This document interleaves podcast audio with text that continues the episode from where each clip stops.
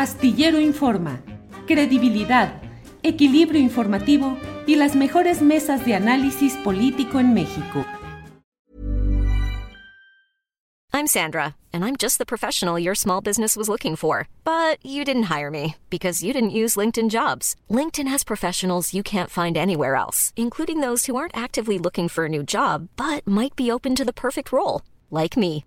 In a given month, over 70% of LinkedIn users don't visit other leading job sites. So if you're not looking on LinkedIn, you'll miss out on great candidates like Sandra. Start hiring professionals like a professional. Post your free job on linkedin.com/people today. Hey, it's Ryan Reynolds and I'm here with Keith, co-star of my upcoming film If, only in theaters May 17th. Do you want to tell people the big news?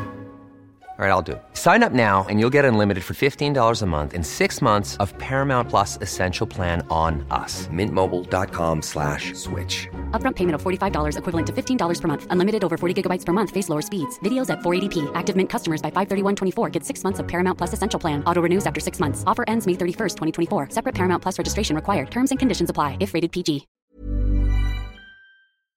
Astillero Informa, credibilidad, equilibrio informativo y las mejores mesas de análisis político en México. Buenas tardes. Hola Julio, buenas tardes, tanto tiempo sin verte. Sí, hombre, ¿qué pasa? No, hombre, es que eh, muy amable Ernesto también me dio espacio hoy en su programa Momentum de Rompeviento TV para hablar sobre este tema de la mañanera. Y pero ahora de lo que queremos hablar, Ernesto, es de este tema del grupo de autodefensa El Machete. ¿Qué está pasando en aquella región de Chiapas, Ernesto? Mira, déjame intento eh, sintetizarlo de esta manera. Eh, creo que gradualmente en algunos células de cárteles. Hay tres cárteles ya identificados en el estado de Chiapas, el cártel Jalisco Nueva Generación, el, eh, cártel de Sinaloa y los Zetas. Eh, ¿Cuál de estos es el que está, eh, se ha ido incursionando en los altos de Chiapas? Pues se habla que hay, está entre los Zetas y el cártel Jalisco Nueva Generación. ¿Cuál es el mecanismo en el, que tienen ahora las células para irse adentrando en territorios indígenas? Pues es otra vez como funciona en otros estados, Julio, a través de las presidencias municipales.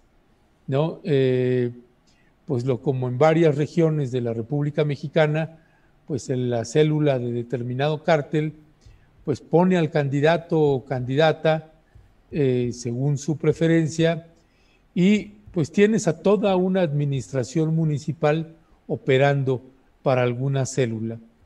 Y lo que lo ha hecho más grave y peligroso en el estado de Chiapas es que se mezcló con, grupos paramilitares. Y esta mezcla, eh, estos grupos paramilitares, ahora con un componente de sicarios o de, o de cárteles operando para algún tipo de cártel, pues pues ha hecho una situación por demás problemática, eh, muy, muy difícil en el territorio indígena. Y lo que sucedió, Julio, es que pues los pueblos indígenas, particularmente en el estado de Chiapas, pues son pueblos también organizados, Julio. Eh, tienen, son, hay cuadros políticos, hay formación social, no son los autodefensas de Michoacán y gradualmente se fueron eh, preparando, Julio, para pues ir enfrentando esta situación. Y lo que lo detonó pues fue el asesinato de Pedro Simón, este ex miembro de las abejas de Actial, eh, y eh, la aparición de estas bombas que realmente llegaron a, a simbrar en el territorio indígena era algo que nadie se esperaba, incluyéndonos a nosotros y pues detonó en que ya se hiciera público la conformación de un grupo de autodefensas comunitario autodenominado el machete. Sí, eh, una reacción que luego tuvo la respuesta del propio presidente López Obrador de que no confía en ese tipo de organizaciones o de grupos ni de la autodefensa en lo general. Em, hay el legítimo derecho del pueblo de armarse y defenderse cuando el propio Estado, las autoridades no logran eh, ofrecer la seguridad pública adecuada, Ernesto. Sí, eh, pues es básicamente el legítimo derecho a defenderse cuando pues, la autoridad no está cumpliendo con su función. Eh, nosotros lo hemos denunciado, Julio, en el caso de Aldama, Chiapas, con un grupo también que identificábamos paramilitar, que también atacaba a una población. El presidente lo llevó como a conflictos intercomunitarios y que había que mediar lo mismo planteamos en el caso de Ayutla, en Oaxaca, de la Ayutla Mije, y también lo lleva como conflictos intercomunitarios. Y nosotros decimos, es que no es conflicto intercomunitario porque hay un grupo armado de un lado y el otro no está armado. Eh, y uno agrede y el otro no.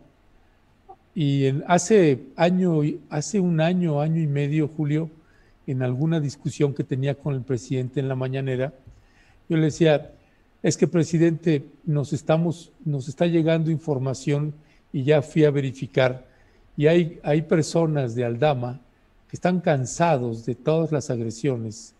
Llevan tres años recibiendo estas agresiones con muertos, con, heridos, incluyendo niñas y niños, que la gente se está empezando a armar y está empezando a defenderse. Y yo les dije en esa mañanera, si no atienden eso y no paran los balazos, ustedes se van a convertir en una fábrica de autodefensas.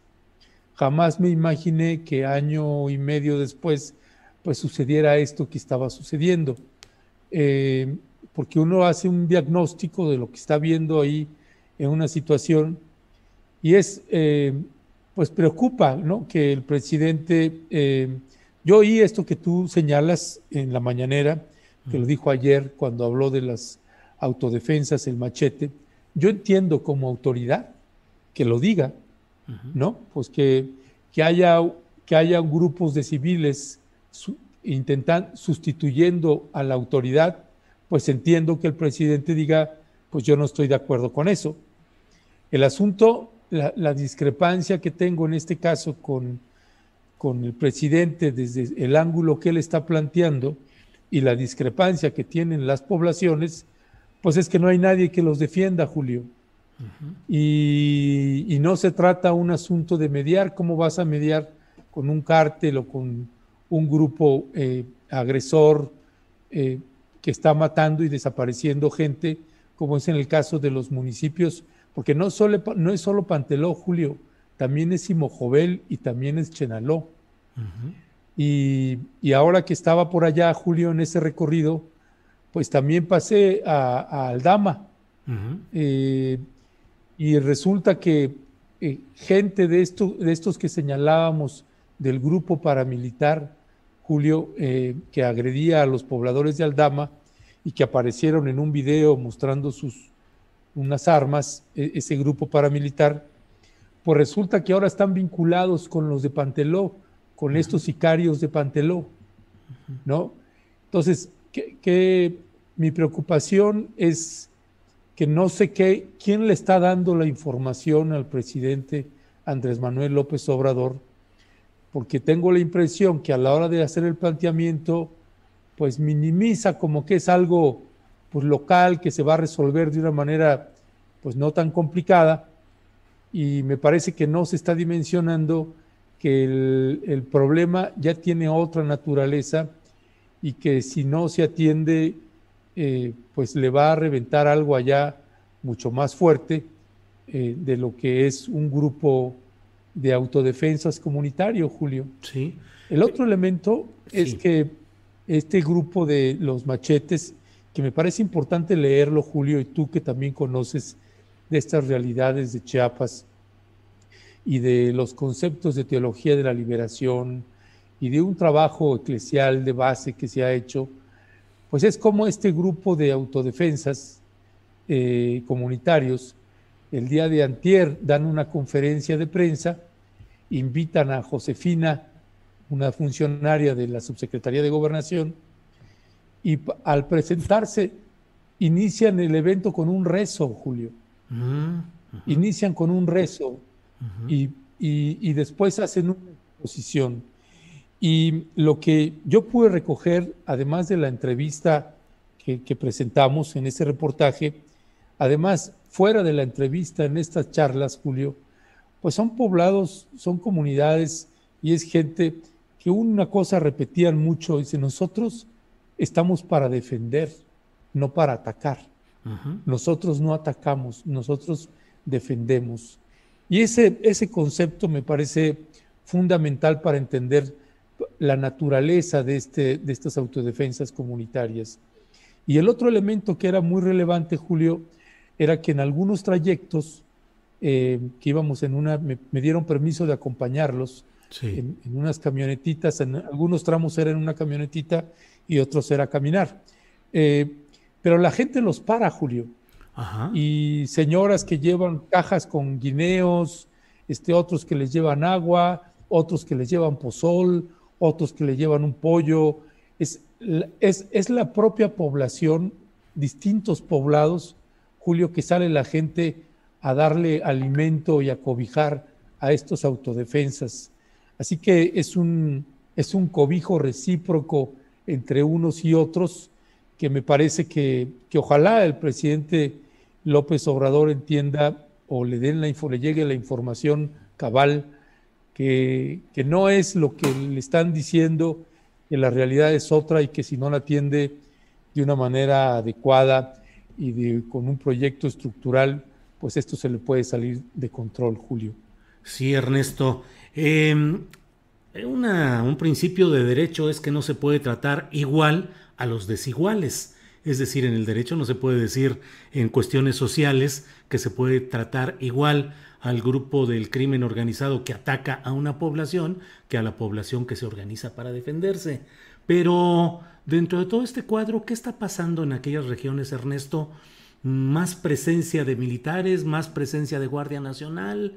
Eh, ¿Habrá la intención de dar un giro político a lo que sucede en aquellas regiones de Chiapas? Mira, no sé honestamente cómo, qué es lo que va a hacer ahí el presidente, porque las señales que da, por lo menos las que yo alcanzo a leer, son confusas, ¿no? Porque por un lado intenta proteger a la población y, el, y la discrepancia es cómo la está protegiendo.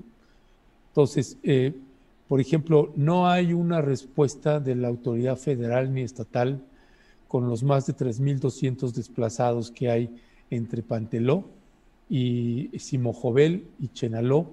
Y estoy hablando de 3.200 de los días recientes, Julio, no te estoy hablando de los 10.000 o casi 11.000 desplazados que hay de esa región.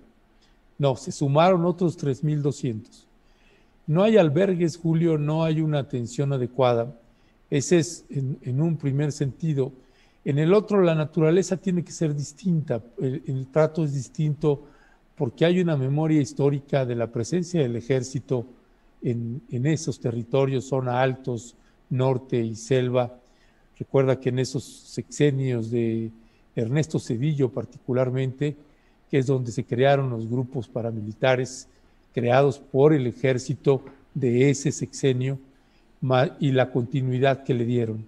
Entonces, la memoria colectiva que tienen las poblaciones sobre la presencia del ejército, pues es que llegaron prostitutas a, los campamentos y a las comunidades porque el ejército estaba aposentado en, en, los accesos de las comunidades. Ahí eran los campamentos, documentamos en ese entonces 111 posiciones militares solo en territorio indígena. Y, y, esa memoria sobre la presencia del ejército es muy dura para poblaciones indígenas si no hay una articulación con, con, las poblaciones que están siendo agredidas, si no hay una atención estructural, pues va a ser muy difícil, Julio, eh, que, con la presencia de la Guardia Nacional o el Ejército, eh, que, créeme, yo en algún momento eh, señalaba en el caso de Aldama, manden a la Guardia Nacional que vaya acompañado de brigadas de la Comisión Nacional de Derechos Humanos para que haya instancias que supervisen la, la, actuación de las Fuerzas Armadas en el territorio.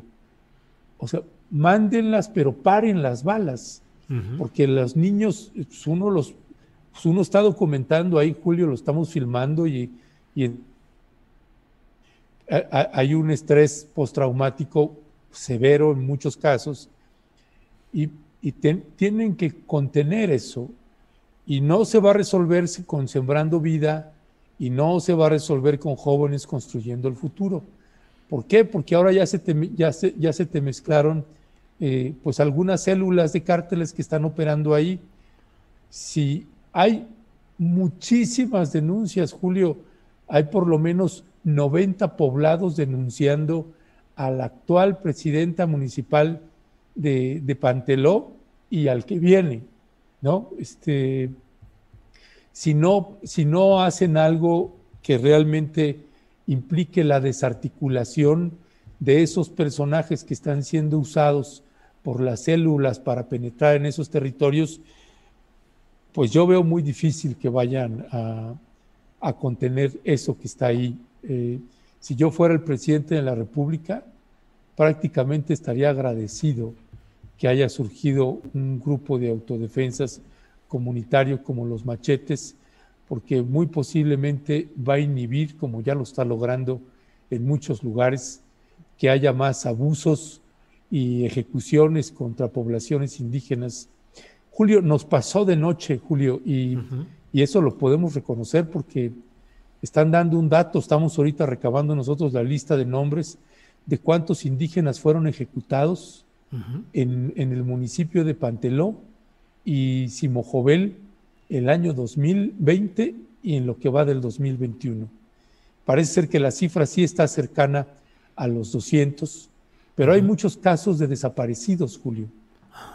Y eso tampoco lo documentamos, que esa es una de las cosas que me parece pues, alarmante, porque los que trabajamos y damos cobertura al tema de desaparecidos, la otra vez platicaba con Alberto Nájar y con Daniela Pastrana, decía, pues nosotros no hemos contabilizado cuántos indígenas van desaparecidos en el país.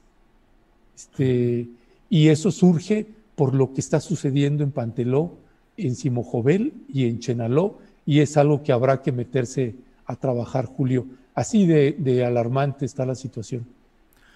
Ernesto, pues, ¿qué te digo? ¿Qué te digo? La cosa es muy complicada y requiere un análisis a fondo, eh, requiere el periodismo eh, pues eh, directo que estás haciendo y la información clara y concisa y pues te agradezco como seguidor de tus programas y del periodismo que se hace en Rompeviento TV la oportunidad de contar con tu presencia, tu testimonio en esta en este programa. Así es que pues seguimos adelante Ernesto, haciendo periodismo, documentando y caminando hacia adelante Ernesto. Así es, Julio. Pues gracias, gracias a ti también por, eh, particularmente por abrirnos el espacio, por el apoyo que siempre nos has, nos has dado a nosotros en Rompeviento TV. Y un abrazo solidario, porque lo que sucedió hoy también en la mañanera, pues a muchos nos preocupa, Julio, este, eh, cómo se están tornando aquí las situaciones. Yo hubiera pensado que iban a sacar algo de TV Azteca o del financiero este, con esos ataques casi hasta vulgares que hay contra el presidente, no solamente de infodemia, sino en, ataques virulentos contra el presidente y con mucha infodemia, y no, no un, golpeteo de esta naturaleza.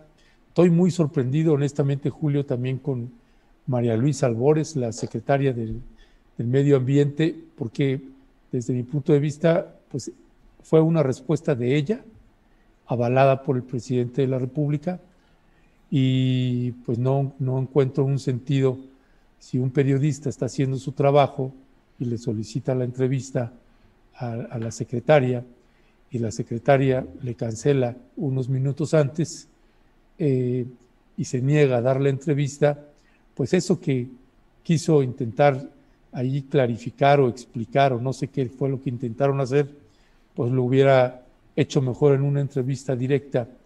No se entiende allí esa situación. Espero que, esas situaciones cambien, Julio, porque nos, nos preocupa que esto se convierta en algo que jamás imaginamos.